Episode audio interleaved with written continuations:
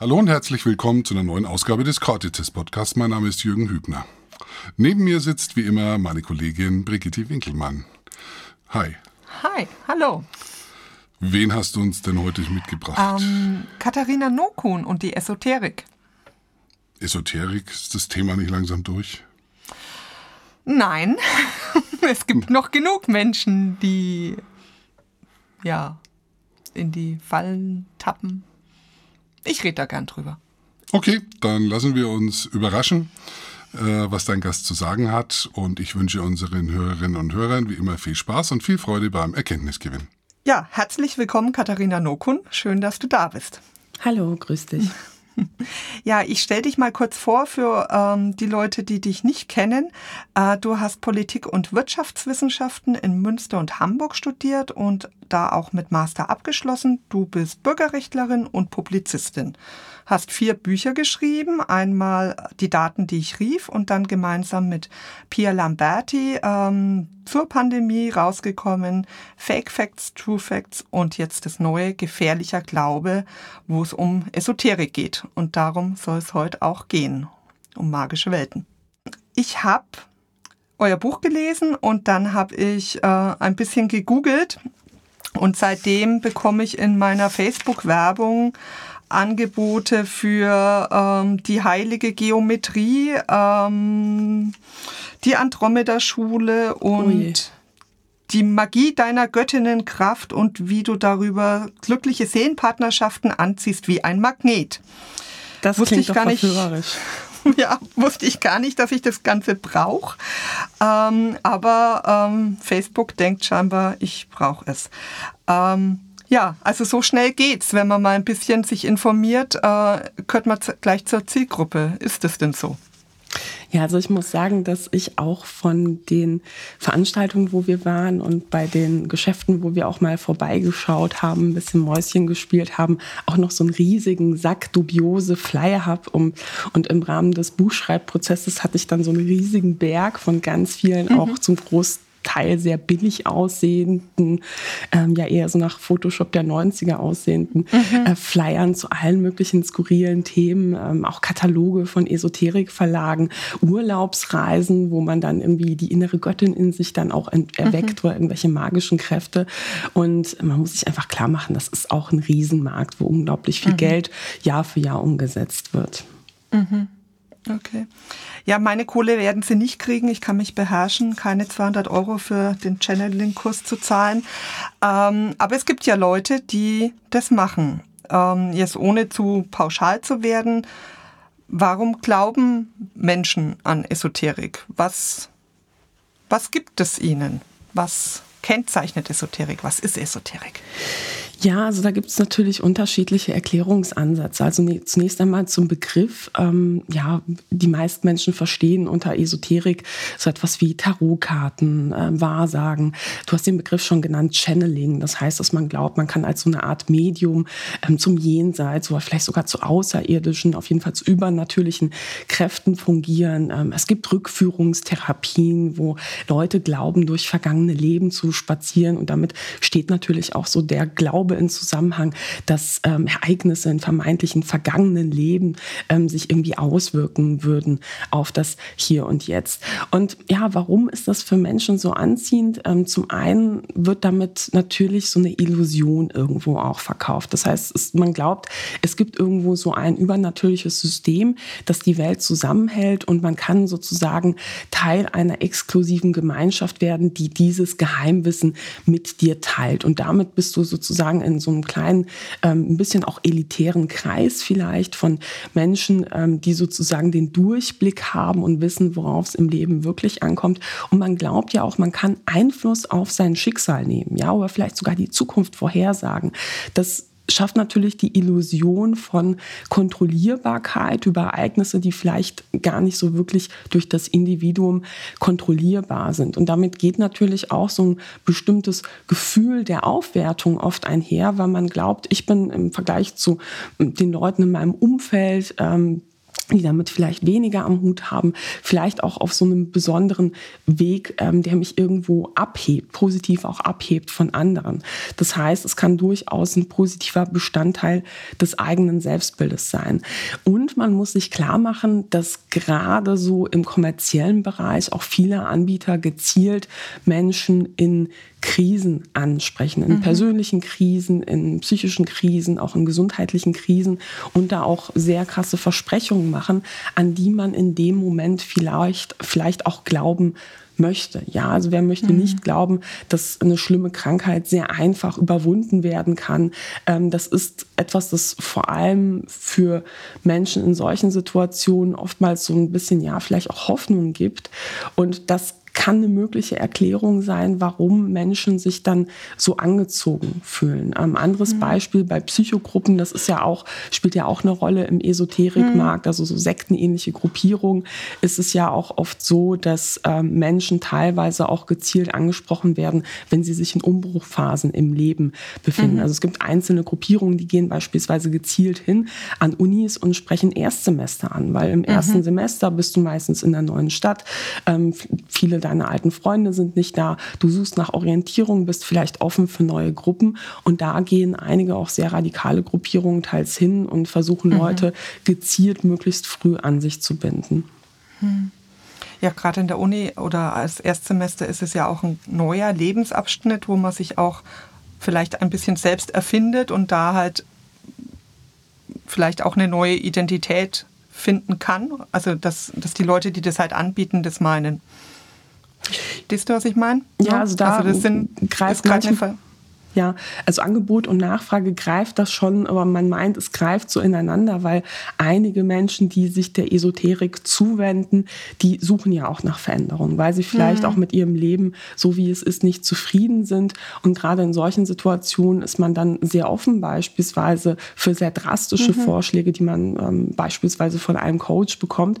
Und man ist sich in der Situation aber vielleicht gar nicht so darüber im Klaren, wie esoterisch ähm, diese Vorschläge sind. Na, also wenn es jetzt mhm. so beispielsweise um das Manifestieren von positiven mhm. Ereignissen geht, da meint der eine oder andere so, ja gut, das hat eher was mit äh, Positivdenken äh, zu tun und da gibt es ja auch viel mhm. Literatur zu und man muss ja auch sagen, mit mhm. der Einstellung kann man ja tatsächlich auch so einiges im Leben ähm, mhm. irgendwo verändern, aber es ist trotzdem kein magisches Denken. Ja? Also wenn ich an mhm. Reichtum denke, dann manifestiert der sich leider nicht auf meinem Konto und mhm. genau das wird aber in esoterischen Ratgebern ähm, teilweise versprochen.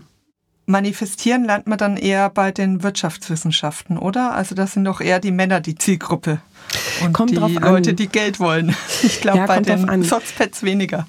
Das ist tatsächlich so ein riesiges, äh, breites Feld. Also wenn man so mal bei Facebook nach esoterischen Gruppierungen ähm, Ausschau hält mhm. und man manifestieren und dann plus XYZ eingibt, mhm. beispielsweise Reichtum manifestieren, aber auch mhm. Liebe manifestieren, da landet man sehr schnell in sehr stark esoterisch geprägten ähm, Gruppierungen. Mhm. Und einerseits gibt es da Angebote, die tatsächlich ja teilweise auch eher von Männern angeboten werden für eine eher männliche Zielgruppe, wo es sehr stark so um Erfolg mhm. geht, um ähm, ja auch wirtschaftliches Vorankommen. Ne? Also dass man beispielsweise mhm. sagt, hier ist die Audiokassette, die musst du die ganze Nacht hören oder beispielsweise irgendwie so den YouTube-Clip, wo dir eingeredet wird, ich bin reich, äh, das mhm. ist, der Reichtum fließt zu mir, ähm, ich ziehe Reichtum spirituell an und dann denkt man, das kommt dann, wird dann irgendwie wahr. Es gibt es aber natürlich auch für andere Themen. Ne? Also so Liebe ist eh ein ganz großes mhm. Thema auch im Esoterik-Markt ähm, oder auch Glück und Zufriedenheit natürlich. Und da mhm. kann es dann auch richtig hässlich werden, wenn beispielsweise Menschen, ähm, die einfach eine Depression haben, wenn denen dann mhm. vermittelt wird, so hey, ähm, du bist irgendwo auch selbst schuld daran, weil du könntest ja einfach dein Mindset ändern und dann wäre alles super. Mhm. Mhm. Ja, gut, das ist ähm, die Schuldumkehr, die man da ja auch dann oft findet. Ne? Ganz genau. Also, und ähm, ja, das ist natürlich sehr, sehr schwierig, wenn man sich gerade an Leute wendet, die gerade eh sehr verletzlich sind.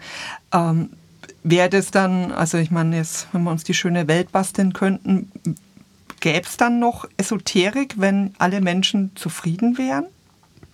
Also, also wenn glaub, sie ja, ihren Partner hätten, gut versorgt sind, mit sich im Reinen wären, bräuchte man dann dieses Bedürfnis noch? Kann man da spekulieren? Also ich persönlich komme in meinem Leben sehr gut ohne Esoterik aus. Ähm, mhm. Ich komme auch super ohne Übernatürliches aus. Mhm. Aber ich weiß natürlich auch, dass Menschen da sehr unterschiedlich sind. Aber es gibt mhm. natürlich so einen Unterschied zwischen beispielsweise, wie ich sagen würde, eher aufgeklärter Religion, wo man einerseits sagt, ich habe religiöse Überzeugungen, aber ich glaube jetzt nicht, ähm, dass ein Priester irgendwie meinen Krebs heilen kann, wo ich den mhm. wegbeten kann. Ähm, und ich glaube auch, dass es den Urknall gab und natürlich Vorstellungen, wo man glaubt, beispielsweise durch Rituale im Hier und Jetzt ähm, wirklich was verändern zu können und dann vielleicht auch Handlungen äh, weglässt, die normalerweise einen dann mhm. ähm, eher helfen würden.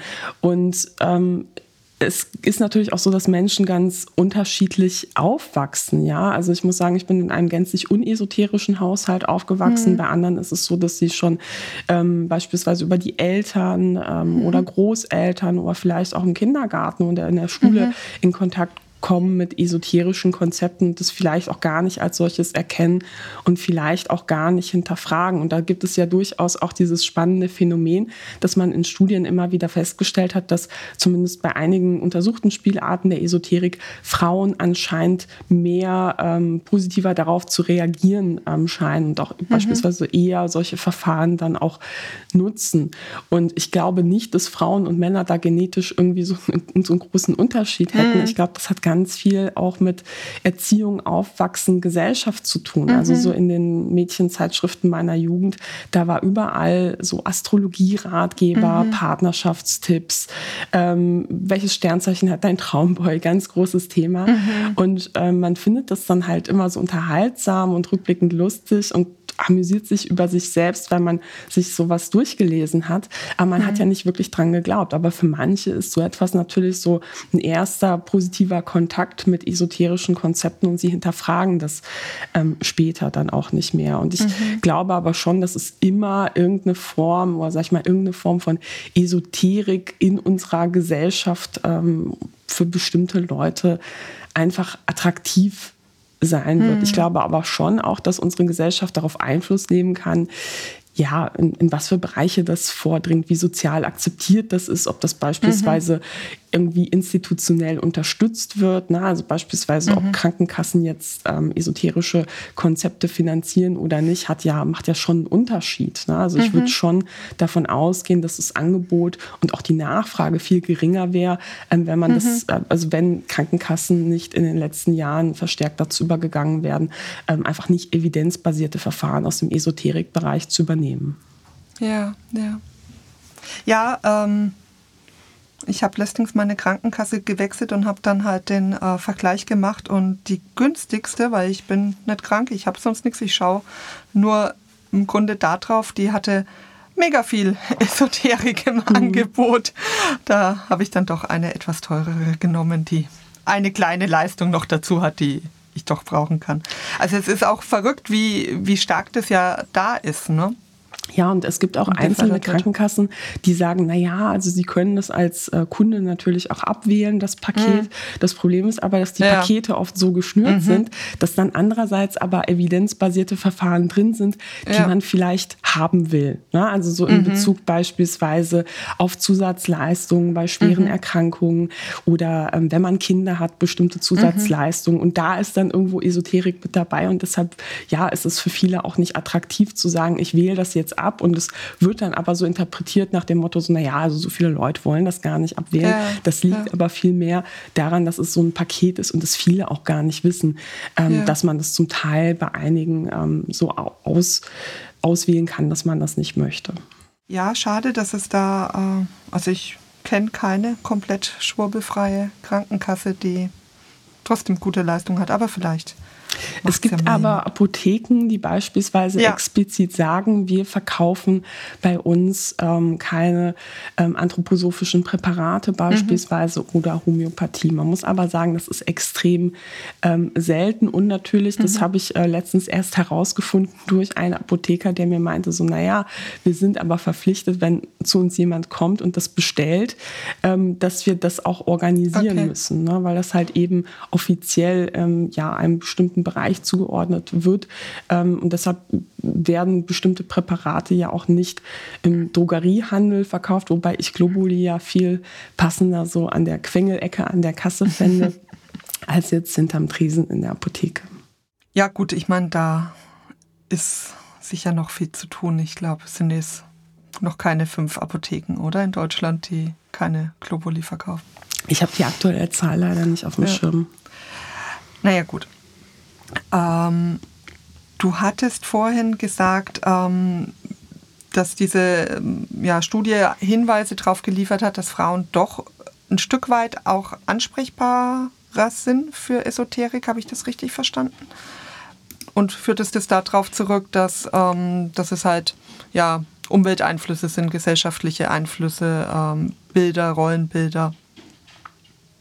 Absolut, die, ja. ja. Ähm, also das ist eine Vermutung und ich finde, die ist auch plausibel. Man muss auch sagen, mhm. dass ähm, sich ein Angebot ja teilweise auch seine Nachfrage selbst schafft.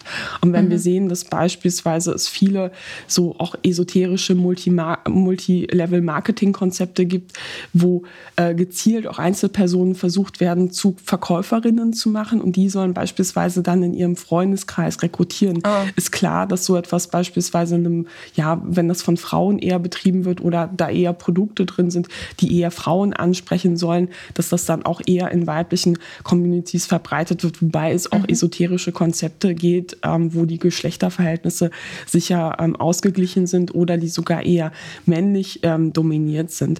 Aber natürlich mhm. muss man auch sagen, dass Esoterik ähm, gerade in einer Welt, die sehr von äh, ja, Misogynie immer noch mhm. bestimmt ist, ähm, Diskriminierung für Frauen, dass das gerade in so einer Welt natürlich so ein attraktives Aufwertungsangebot mhm. bietet. Ne? Und oft enthalten diese Weltbilder ja auch so dieses Narrativ von einer ja, besonderen Kraft der Weiblichkeit. Ne? Also du mhm. hast so eine Göttin in dir, deine Gebärmutter hat magische Kräfte, kann sich mhm. mit dem Kosmos verbinden. Ähm, das ist ja auch etwas, das hört sich ja auch erstmal ganz schön an ne? und fühlt sich ja auch erstmal ganz gut an. Und das aber in solchen esoterischen Konzepten oftmals so ein auch sehr starker Antifeminismus mitschwingt, das kriegt man oftmals gar nicht mit. Ne? Also manchmal mhm. wird es sogar als so ein ja, Empowerment oder neuer mhm. Feminismus mhm. vermarktet, so gerade wenn wir so in den Bereich Hexen gehen.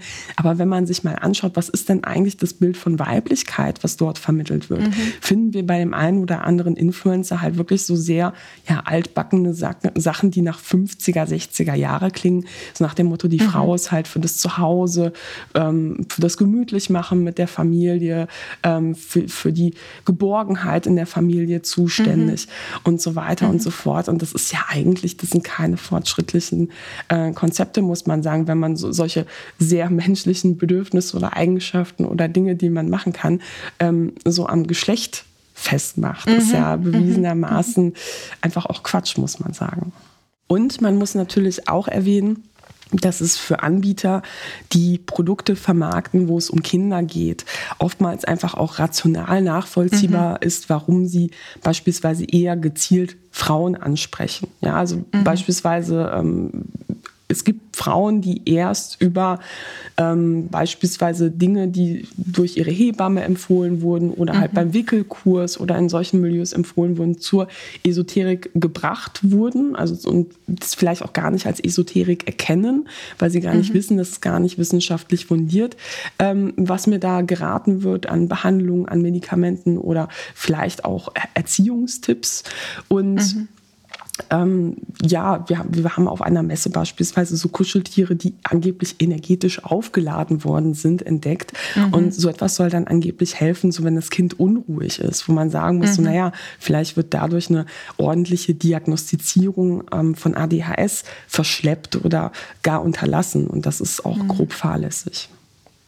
Ja gut, aber sind die ADHS-Kinder nicht dann eh die Indigo-Kinder? Das stimmt auch wieder. Also natürlich gibt es ähm, in der Esoterik auch sehr, ähm, Gleich mal das Konzept von Indigo-Kindern finde ich ganz besonders perfide, weil da Eltern ähm, vor allem erzählt wird, naja, wenn dein Kind besonders unruhig ist, dann kann es daran liegen, dass es irgendwo sozusagen ähm, besonders empfindsam ist für das Feinstoffliche, mhm. für das Spirituelle und sozusagen irgendwo auch weiter ist als andere Kinder. Es ist besonders und du darfst diesem Kind das sozusagen auch nicht abtrainieren und du solltest nicht erwarten, dass es wie andere Kinder ist. Und natürlich sollte man von keinem Kind erwarten, dass es wie andere Kinder sein soll. Jedes mhm. Kind ist anders, aber ähm, es kann halt sein, dass dadurch ähm, beispielsweise psychische Probleme nicht erkannt werden. Oder das Unruhigsein mhm. vom Kind kann ja auch daran liegen, dass vielleicht auch Probleme im Elternhaus ähm, da sind. Und wenn das dann sozusagen spirituell weg erklärt wird, wird dann ja gar nicht nach einer Ursache gesucht und es wird auch gar nicht so wirklich aufs Kind geschaut, was sind die Bedürfnisse vom Kind, sondern mhm. es wird sofort in so eine esoterische ähm, Schublade gesteckt. Aber gerade beim Thema Kinder, finde ich, wird ja auch nochmal klar, dass es ganz und gar nicht ungefährlich ist und dass es auch ganz und gar nicht einfach immer so ist, dass man sagen kann, so ja, lass die Leute doch machen, muss jeder selber wissen. Na, also mhm. Esoterik wird auch bei Haustieren und bei Kindern angewendet, wo man sagen muss, dass die Betroffenen ganz sicher nicht ähm, in irgendeiner Weise abschätzen können, ähm, ob sie das wollen oder nicht wollen. Und ja. da gibt es, also wir haben eben auch mit Betroffenen gesprochen, die beispielsweise ähm, sagen so, ja, ich damals in meiner Jugendzeit ähm, hat meine Mutter mich wegen einer schweren Sache eben zu so einem esoterischen Praktiker hingeschleppt und der sollte mich dann behandeln und die Behandlung ähm, hat dann irgendwie festgestellt, ich habe Verfehlungen im letzten Leben offenbar gemacht und deshalb ähm, mhm. habe ich jetzt bestimmte Folgen und das, das macht natürlich was mit einem Kind. Mhm. Ne? Mhm. Und gleichzeitig sagen sie so, naja, 10, 15 Jahre später weiß ich, hätte ich damals eine ordentliche psychotherapeutische Behandlung bekommen, mhm. dann hätte ich mich jahrelang nicht mit Problemen rumschlagen müssen, die so meine komplette Pubertät irgendwo auch bestimmt haben. Und das ist mhm. natürlich auch hart. Also viele sagen dann auch, ich mache meinen Eltern an der Stelle gar nicht so den starken Vorwurf, weil sie wussten es damals nicht besser. Mhm. Ja, sie sind vielleicht auch in so einer Community ähm, groß geworden oder haben sich in so einem Umfeld bewegt, wo jeder das einfach so gemacht hat. Ähm, aber ich persönlich, wenn ich so etwas heute erleben würde, dass ähm, der Behandelnde meinem Kind so etwas sagt, was ich damals gesagt bekommen habe, ähm, ich würde das eben auch bei den Behörden melden. Und ähm, das mhm. ist auch eine mhm. nachvollziehbare Haltung was, was mir bei so ja, Esoterikgläubigen oft auffällt, das ist auch dieses sehr stark überzeugte, ähm, dieses ich weiß es ja besser, also auch, auch so eine gewisse, ja, Dogmatik, kann man das so sagen? Also so, ähm, ja, so, na ja, ihr Schlafschafe, ne, das wenn, wenn du dich bemühst, dann kommst du auch mal so weit. Also auch eine gewisse Arroganz, die in, in Selbsterhöhung reingeht. Das heißt, wenn, wenn das zutrifft, dann wird man da halt auch nicht den Leuten, also ich meine, das ausreden können oder ist da überhaupt eine Kritikfähigkeit da? Wie, wie geht man denn damit um? Ähm, wenn, keine Ahnung, meine Freundin ihr Kind irgendwie da ja esoterisch schlecht behandelt, wie, wie würde ich ihr denn sagen, du, ich mache mir da Sorgen? Hm. Ja, also zunächst einmal halte ich es für wichtig, gerade bei Dingen, wo es eben auch um das Thema Gesundheit geht, dass man irgendwo etwas sagt und nicht einfach schweigt. Ne? Und dass man mhm. zumindest, wenn man der, also wenn die Person so fest überzeugt ist, sie will jetzt äh, diese esoterische Behandlung machen, zumindest beispielsweise sagt, ja, aber geh doch nochmal zum Psychotherapeuten. Ne? Mhm. Vielleicht ist es halt einfach eine Depression und halt immer darauf dringt, dass die richtige Behandlung zumindest nicht abgebrochen wird. Wobei man sagen muss, dass halt auch so eine esoterische Parallelbehandlung durchaus nicht ungefährlich ist. Ne? Also weil mhm. da natürlich es passieren kann, dass beispielsweise so eine Heilerin Leuten einredet, so naja, wenn der Krebs nicht weggeht, dann ähm, hast du irgendwie schlecht gedacht oder so etwas. Und das kann mhm. Menschen natürlich auch langfristig schaden. Oder aber diese Fälle gibt es auch, wenn dann beispielsweise die normale Behandlung erfolgreich ist und die Krankheit besiegt worden ist, dass das dann fälschlicherweise der esoterischen Zusatzbehandlung ähm, sozusagen angerechnet wird und ähm, dann beim nächsten Verfahren dann auf jeden Fall wieder Esoterik zusätzlich mhm. gebucht wird oder aber man lässt die normale Behandlung gleich weg. Ähm, aber in so einer Krisensituation, beispielsweise eine schwere Diagnose im Raum steht und wo man jemanden hat, der einfach seit Jahren auch mit diesem Milieu ähm, starke Berührungspunkte hat, mhm. beispielsweise seit Jahren ähm, auch esoterische Präparate konsumiert. Das ist aus meiner Sicht extrem unwahrscheinlich, dass man das jemanden, ähm, also dass je, man jemanden so kurzfristig davon überzeugen kann, mhm. ähm, davon Abstand zu nehmen. Ich würde immer dazu raten, bei Fällen, wo man sich wirklich Sorgen macht, ähm, sich an Beratungsstellen zu wenden. Mhm. Beispielsweise die Sektenberatungsstellen haben mhm. da auch einen großen Erfahrungsschatz äh, zu Esoterik. Sie beraten eben nicht nur Menschen, ähm, die Angehörige an Psychogruppen verloren haben und da wieder den Kontakt suchen wollen, sondern auch Leute, die beispielsweise finanziell durch ähm, ja, Medien, Wahrsager ähm, ausgebeutet mhm. Worden sind, teilweise verschuldet worden sind. Äh, da gibt es auch Betrugsgeschichten immer wieder ähm, oder einfach auch Menschen, die das psychisch gebrochen irgendwo ähm, zurücklässt ähm, nach jahrelanger Beschäftigung mit diesem Milieu, weil sie eben ganz viele Dinge sozusagen eingeredet bekommen haben, die sie sehr mhm. stark verunsichern und irgendwo auch ja daran hindern, ein selbstbestimmtes Leben oder ein selbstbestimmtes glückliches Leben auch zu führen. Aber wenn, wenn diese Menschen diesen Weg doch selber gehen wollen und keine anderen damit gefährden, also keine Schutzbefohlenen, keine Tiere, hat nicht jeder das Recht auf Blödsinn? Also wir haben jetzt die letzten zwei, drei Jahre ganz viel von Freiheit gehört. Äh, ein Begriff, der ja sehr überstrapaziert wurde. Aber ist es nicht Ihre Freiheit, sich aus meiner Sicht dumm zu entscheiden und Unfug zu tun? Ja, natürlich hat jeder die Freiheit, ähm, sich für Dummheiten zu entscheiden oder vielleicht auch Dinge zu machen, wo alle anderen den Kopf schütteln und das halt nicht nachvollziehen können. Und ich glaube, jeder hat in seinem Leben schon mal Punkte gehabt, wo man sich bewusst auch so mhm. entschieden hat. Äh, vielleicht nicht in Bezug auf Esoterik, aber auf anderes. Das Problem ist aber vor allem natürlich auch, dass ja, da halt auch wir Dinge haben, die teilweise in den kriminellen Bereich gehen. Äh, man darf mhm. einfach, und ich finde, das ist auch vollkommen richtig, in Deutschland beispielsweise nicht einfach behaupten, dieses Gerät oder dieses Wasser, dieses mhm. energetisierte Wasser oder was auch immer, das kann eine schwere Krankheit heilen, weil das ist mhm. einfach, also damit erwirtschaftet man auch Gewinn mit ähm, einem Versprechen, was nachweislich eine Lüge ist.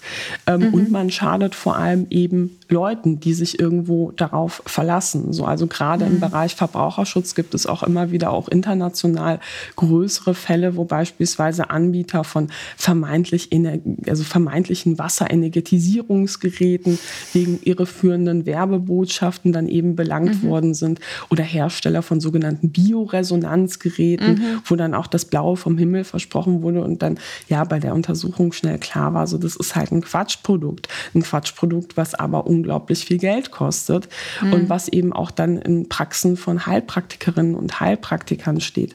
Und gerade im Bereich, ähm, ja, auch missbräuchliche Gruppen, also hm. Psychogruppen, sektenähnliche Gruppierungen, muss man ja sagen, dass das ja auch Strukturen sind, die Menschen gezielt in eine Abhängigkeit ähm, führen, mhm. ja, ähm, die auch so aufgebaut sind, ähm, dass sie mhm. Menschen irgendwo auch ja in eine Situation bringen, die ähm, auch nicht durch freie Entscheidungsfähigkeit, so eher durch ein, Ab, Ab, äh, eher durch ein Abhängigkeitsverhältnis und auch oftmals Missbrauch, konkreten Missbrauch in der Gruppe gekennzeichnet ist.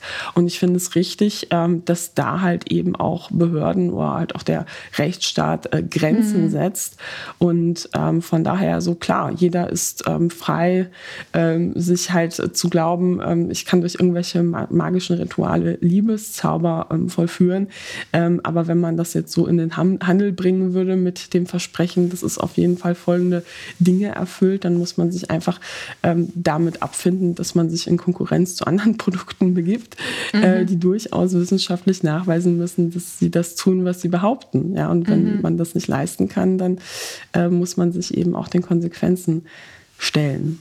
Glaubst du denn, dass wenn es so wäre, dass sie ähm, das nicht mehr, also diese, diese krassen Halsversprechen jetzt nicht mehr machen würden, sondern dass sie es wirklich als, dass es nicht trotzdem Menschen geben würde, die es nutzen würden? Also die dann wirklich, also macht so viel Unterschied? Ich glaube, ich weiß es nicht. Also ich, ich bin bei dir, ne? So ist es nicht. Äh, hm.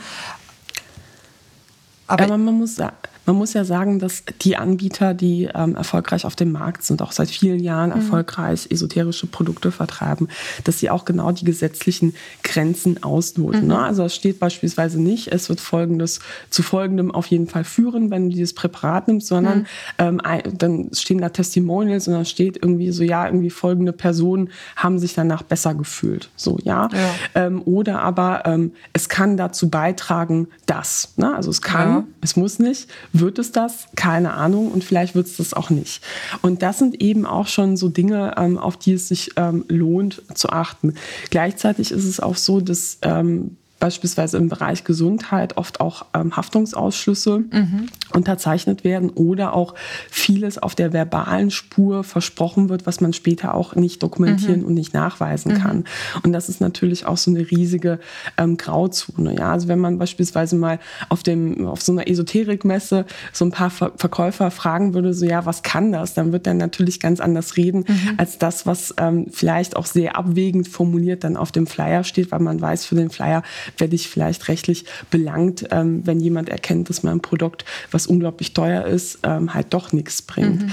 Und ähm, von daher muss man sagen, so natürlich ähm, ist dem halt gesetzlich auch nicht in dem Ausmaße beizukommen. Und viele Betroffene mh, mm, die gehen ja danach nicht unbedingt in den Rechtsstreit, mhm. ne, weil sie sagen, ähm, ich möchte mich nicht mit ähm, jemandem vor Gericht anlegen oder sie schämen sich vielleicht auch oder sie haben nicht mhm. die finanziellen Mittel. Und von daher finde ich das auch sehr gut, dass ähm, Verbraucherschutzbehörden da immer auch mal mhm. wieder ähm, gerichtlich gegen solche Anbieter mhm. vorgehen. Oder Verbraucherschutzverbände, besser gesagt. Ja. Gibt es denn äh, gute Beispiele, andere Länder, die das besser regeln wie wir? Können wir uns da was abschauen? Weißt du da was? Ja, also natürlich muss man ja sagen, dass ähm, man in, vielen, vielen Ländern eben von der Krankenkasse nicht mhm. ähm, Homöopathie okay. und nicht anthroposophische Behandlungsmethoden ähm, oder nicht evidenzbasierte esoterische ähm, Coachings oder was, was ich da halt von der Krankenkasse mhm. bezahlt bekomme. Man muss sagen, Deutschland ist da halt schon besonders, aber natürlich gibt es auch in jedem Land unterschiedliche Formen von Esoterik, die dann halt ähm, mal weiter verbreitet sind oder mal nicht weiter verbreitet mhm. sind. Ne? Mhm. Und hinzu kommt natürlich auch, dass nicht jeder erkennt, was ist Esoterik, was ist nicht Esoterik. Mhm. Also da gab es mal eine ganz interessante Allensbach-Umfrage, die war repräsentativ. Da hat man Anwender von Homöopathie gefragt, ob sie denn das Prinzip kennen und verstehen, nachdem Homöopathie angeblich funktionieren soll. Also das mhm. Verdünnen ähm, und Schütteln und dass da geistartige Kräfte freigesetzt werden. Ähm, viele viele wussten das nicht. Sie haben eben gedacht, mhm. das ist ein Naturheilmittel. Ja. Ne? Also es ist halt wirklich Wirkstoff, der wirkt. Und da ist ja auch mhm. dann eine Pflanze irgendwie auf dem Präparat aufgedruckt. Mhm. Und das irgendwie so D10 als Potenz halt einfach so eine krasse Verdünnung mhm. ist, äh, dass man da über den Wirkstoff nicht mehr groß diskutieren muss, das ist vielen einfach auch mhm. nicht klar. Und ich glaube, da könnten wir viel besser in der Aufklärung werden. Mhm. Also ich mhm. muss sagen, ich hatte das Thema Esoterik in der Schule im Religionsunterricht, wo man sich mhm. natürlich darüber streiten kann, ob das der richtige Ort ist, weil ich finde auch Leute, die Rallye abgewählt haben, ähm, für die ist das doch ein interessantes und auch wichtiges Thema. Und mhm. ich muss sagen, ich war in meinem Leben niemals so in Gefahr, in eine Sekte einzutreten, mhm. zum Glück. Ne? Also vielleicht ähm, habe ich da einfach auch Glück gehabt, weil das hängt ja auch ganz stark damit zusammen, dass ähm, ja, man einfach auch zufällig vielleicht damit in mhm. Berührung kommt, ähm, über Freunde ähm, mhm. oder vielleicht auch Familie. Und ich habe da aber ganz viel über problematische Gruppenprozesse mhm, gelernt. Mhm. Also wir haben da durchgenommen, in welchen Situationen ähm, wird da so ein Truppen, Gruppendruck erzeugt, ähm, wie läuft so etwas schrittweise. Mhm. Und das hat mir in vielen Lebenssituationen doch weitergeholfen, weil ich da so feinere Antennen wirklich dadurch für solche gruppendynamischen Prozesse bekommen mhm. habe. Ähm, Dinge, auf die ich vorher nicht geachtet habe, sind mir dann aufgefallen. Und von daher glaube ich, dass da auch die Aufklärung, die Bildung da auch einen wichtigen mhm. Beitrag zu leisten kann, dass man beispielsweise beispielsweise versteht, warum ist das für Menschen anziehend, mhm. oder mit was für Maschen wird da mhm. gearbeitet, oder warum ist beispielsweise so verschwörungsideologisches Denken so eng verknüpft mit dem Thema Esoterik, gerade beim Thema Gesundheit, dass man auch merkt, okay, das erfüllt eine Funktion für einen Anbieter. Mhm. Verschwörungserzählung über in Anführungsstrichen die böse Schulmedizin mhm. ähm, und in Anführungsstrichen die Pharmalobby zu verbreiten, weil man natürlich damit sich auch Kritik vom Leibe hält ja, ja, ne, und sagt so, ja, ich, wir sind die Guten, äh, das sind die Bösen, wobei man sagen muss, natürlich gibt es halt auch so eine Art Esoterik-Lobby und Esoterik-Industrie. Mhm. Ja, also da gibt es Leute, die scheffeln wirklich Millionen. Ja. Und haben ist gerade ähm, ja bei der Homöopathie jetzt nicht so die hohen Produktionskosten, nehme ich mal an. Würde ich auch mal annehmen. Ja, ähm, ja du hast gerade schon ähm, den Verschwörungsglauben und die Verschwörungsmythen mit eingeführt. Ähm, wie du sagst, das ist ja klar, ich muss ja auch irgendwie ähm, begründen, warum mein ähm, tolles Heilmittel ähm, sich nicht durchsetzt und nicht zum durchschlagenden Erfolg weltweit wird. Ähm, da ist natürlich ja die Geschichte, dass das unterdrückt und ähm, böswillig niedergemacht wird, ähm, eine gute Möglichkeit, dass man ja, um sich zu immunisieren, wie du sagst. Es gibt aber ja noch einen Bereich, der ja der die Esoterik mit drin hat oder, oder mehr und mehr mit drin hat, ähm, die sogenannte braune Esoterik. Was versteht man denn darunter? Ich denke mal jetzt nicht Radagaster Braune. Ja, also mit brauner Esoterik meint man eben so diese Schnittstelle zwischen Rechtsextremismus, mhm. völkischem Denken ähm, und Esoterik-Szene. Und ähm, ich finde, das ist gerade ein Thema, darüber müssen wir viel mehr sprechen, mhm. weil man hat ja auch bei den ähm, sogenannten Corona-Demos, also den verschwörungsideologischen Demos gemerkt, dass ganz viele Leute gesagt haben, so wie, das kann ja jetzt mhm. nicht strukturell irgendwie recht sein. Ähm, da sind ja Leute, die sehen eher aus wie Hippies, mhm. da gibt es irgendwo Meditationsgruppen, guck mal, die haben auf der Bühne um einen Kristall getanzt. Mhm. Das wirkt ja eher so, als wenn das so linke Hippies wären. Und man muss sich aber klar machen, dass es da immer wieder so, ja, Verquickungen ähm, zwischen unterschiedlichen Strömungen der Esoterik und ähm, völkischem Denken, mhm. ähm, rechtsextremen Denken, auch menschenverachtenden Gesellschaftskonzepten ähm, gibt. Ähm, so ein Beispiel, was ähm, vielleicht, wovon der eine oder andere ja vielleicht schon mal gehört hat, ist ja Anastasia oder mhm. Anastasia. Das ist so eine ja, russische sektenähnliche Gruppierung, mhm. ähm, die auch Ableger in Deutschland hat, wo Leute dann sagen, so, ja, ich ziehe aufs Land, ähm, ich mache Selbstversorgung. Mhm. Man hat dann so einen Hof, der ähm, so ein Familienlandsitz, mhm. der nach strengen Vorgaben des Gurus sozusagen gestaltet werden muss. Und man möchte mit möglichst wenig auch Technik ähm, irgendwo zu tun haben im mhm. Alltag.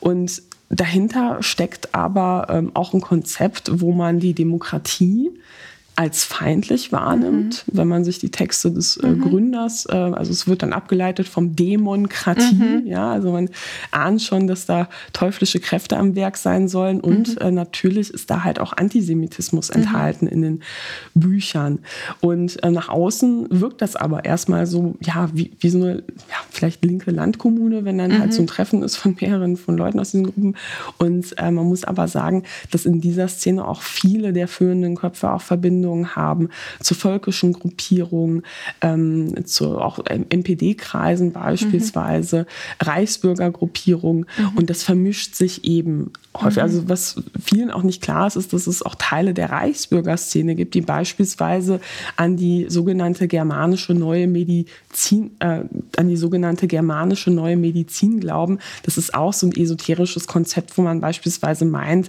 ähm, so Krebs wäre, würde durch Schockerlebnisse in, mhm. im Leben entstehen und da muss man halt irgendwie drüber sprechen und ein bisschen singen ähm, und dann geht es halt wieder weg und am besten keine Schmerzmittel nehmen, ähm, führt natürlich dazu, dass die Leute dann ähm, sterben. Aber ähm, ja, also es gibt auch bekannte ähm, so Führungspersönlichkeiten mhm. aus dem Reichsbürgermilieu, die so etwas beispielsweise ähm, stark ähm, propagieren. Ne? Mhm. Und also diese Ablehnung von Fortschritt ähm, oder auch von Wissenschaft, die kann eben auch so einen antisemitischen Spin bekommen, mhm. wenn man mhm. alles, was mit Modernität, mit Wissenschaft zu tun hat, so als verkopft wahrnimmt und mhm. ähm, jüdische, äh, jüdischer Glaube oder Juden, Jüdinnen mhm. werden dann als Personifikation ähm, sozusagen der feindlichen Technik, mhm. äh, der bösartigen Wissenschaft gesehen. Also da wird beispielsweise dann auch gerne von der sogenannten verjudeten Schulmedizin mhm. gesprochen.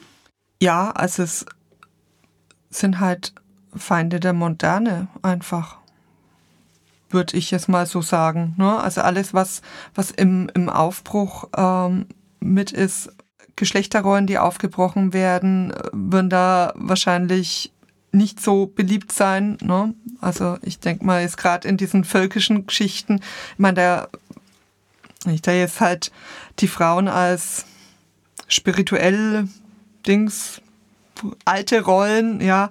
Gut, ich meine, dann hat sie wahrscheinlich auch ein fruchtbares Becken und wird viele kleine neue Kinder kriegen, die dann halt wieder in der Gemeinde mitmachen. Also ich denke, darauf läuft es doch hinaus, oder? Also Antifeminismus kann tatsächlich auch so eine Verknüpfung sein. Ne? Mhm. Also so, ähm, dass man da also über esoterische Gruppierungen oder unterschiedliche Strömungen dann halt eben auch bestimmte Dinge oder Grundsätze verinnerlicht, die auch ähm, eine starke Rolle auch bei ähm, ja so eher rechten Konzepten von ähm, Geschlechtern eine Rolle haben. Und mhm. ganz wichtig auch natürlich das ähm, Geschlechts, das äh, Modell von Geschlechtern ist halt auch an vielen Strömungen der Esoterik sehr stark binär. Das heißt, mhm. es gibt Mann und Frau. Ähm, es gibt nicht jenseits davon. Ähm, und es wird dann auch teilweise als unnatürlich ähm, angesehen. Mhm. Und es gibt ähm, auch im Bereich der Esoterik ähm, Leute, die beispielsweise gegen ähm, Ehe für alle hetzen, mhm. Ähm, gegen ähm, Transmenschen mhm. hetzen und das dann eben auch eine vermeintliche natürliche Ordnung zurückführen. Man muss auch klar machen, oder was auch noch ein interessanter Aspekt ist, ist, dass ja auch viele esoterische Gruppierungen nach außen hin so ein bisschen anti-autoritär und links mhm. auftreten, nach innen aber super top-down strukturiert mhm. sind. Ja, mhm. so ist der spirituelle Führer, der sagt, wo es lang geht. Und der soll auch nicht hinterfragt werden, mhm. weil er schöpft ja sein Wissen aus der Unendlichkeit, beispielsweise der Akasha-Chroniken oder sonst mhm. woher, wo man das halt heutzutage durch Channeling herbekommt. Und ähm, das heißt, ähm, nach innen hin in der Gruppe läuft das dann meistens auch nicht so mhm. demokratisch. Und mhm. einige Gruppierungen gehen ja so weit, dass sie auch, ja, sozusagen auch demokratiefeindlich in dem Sinne sind, dass sie sich so eine Art ähm, ja, Führerprinzip mit ihrem jeweiligen Guru mhm. an der Spitze wünschen. Mhm. Da gibt es eben auch Psychogruppen, die deshalb vom Verfassungsschutz mhm. beobachtet werden. Scientology wird ja beispielsweise auch vom Verfassungsschutz mhm. beobachtet, weil man eben gesagt hat, so das, äh, das Bestreben ist da, ähm, das sich richtet gegen die freiheitlich-demokratische Grundordnung. Was würdest du dir denn wünschen, wie, wie wir als Gesellschaft mit diesem Thema umgehen können. Du hast schon gesagt, ähm, wenigstens die, ähm, die Benefits, die ähm, esoterische Anschauungen bei uns in Deutschland genießen, die sollten weg. Was können wir noch als ja, Teile dieser Gesellschaft tun und auf welchen Ebenen? Also ich finde ganz wichtig, in der Bildung anzusetzen, damit man einfach ja früher so, sozusagen gewarnt ist, dass bestimmte Dinge eben nicht ungefährlich sein können mhm. und dass auch ähm, vermeintliche harmlose äh, Witch-TikTok oder Witch-Talk-Trends äh, mhm. oder äh, Witches of Instagram, mhm. ähm, dass da halt eben auch Akteure unterwegs sind, die einen durch Querverlinkungen und Weiterempfehlungen dann halt zu echt dubiosen Seminaren mhm. führen, ähm, wo ich dann am Ende vielleicht in Abhängigkeitsverhältnis gerate oder vielleicht ja, eine Psychotherapie unterlasse, obwohl ich mhm. sie brauche. Ähm, was ich auch an der Stelle wichtig fände, ist zu sagen, dass wir definitiv definitiv mehr Plätze brauchen ähm, für ähm, psychologische. Gesundheitsdienstleistungen, weil man muss ja sagen, dass die Wartelisten beim ähm, Psychotherapeuten, beim Psychiater oftmals extrem lang sind. Mhm. Ja? Und wenn Menschen eine akute Krise haben, ähm, dann kann ich mir vorstellen, dass das vielleicht dann auch eine Rolle spielt, weil ja der Heilpraktiker ist dann ähm, schnell verfügbar. Manche mhm.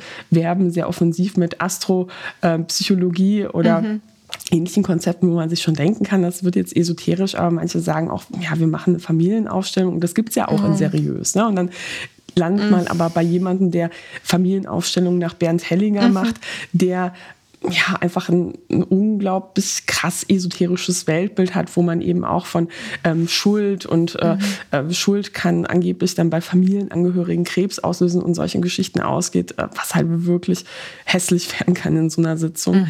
Ähm, vor allem, wenn Leute das halt annehmen und dann ähm, auch glauben. Und da könnte man mehr tun. Und ich würde mir auch eine stärkere Regulierung dieses Marktes wünschen. Also ich habe selber mal bei der Verbraucherzentrale Bundesverband gearbeitet. Das ist der Dachverband mhm. aller Verbraucher Verbraucherzentralen. Und ich weiß einfach, wenn man mehr Mittel beispielsweise hätte, um ähm, da halt auch stärker den Markt in den Blick zu nehmen, auch um Gerichtsverfahren beispielsweise zu führen, damit wäre auf jeden Fall immer geholfen. Und mhm. natürlich müssen Beratungsstellen auch mehr Geld bekommen, die dann oftmals ähm, ja, Angehörige über einen sehr langen Prozess auch begleiten, bei so mhm. Ausstiegen aus so toxischen Gruppen. Ähm, und die haben vor allem seit der Pandemie ähm, riesige, ähm, ja, also eine riesige Menge von Anfragen bekommen, weil sich dann natürlich auch Leute hinwenden beim Thema Verschwörungsideologien. Mhm. Mm, und da bessere Strukturen zu schaffen, ist ähm, tatsächlich nie verkehrt. Aber ich hoffe vor allem, dass unser Buch auch von Menschen gelesen wird, die sagen, ähm, ich kenne mich da vielleicht nicht so aus oder mhm. das interessiert mich oder ich möchte mein Wissen vertiefen und die daraufhin vielleicht ja mehr Hintergrundwissen haben, was ihnen hilft, ähm, Dinge in ihrem eigenen mhm. Umfeld öfter mal zu hinterfragen oder vielleicht auch kritisch nachzuhaken, mhm.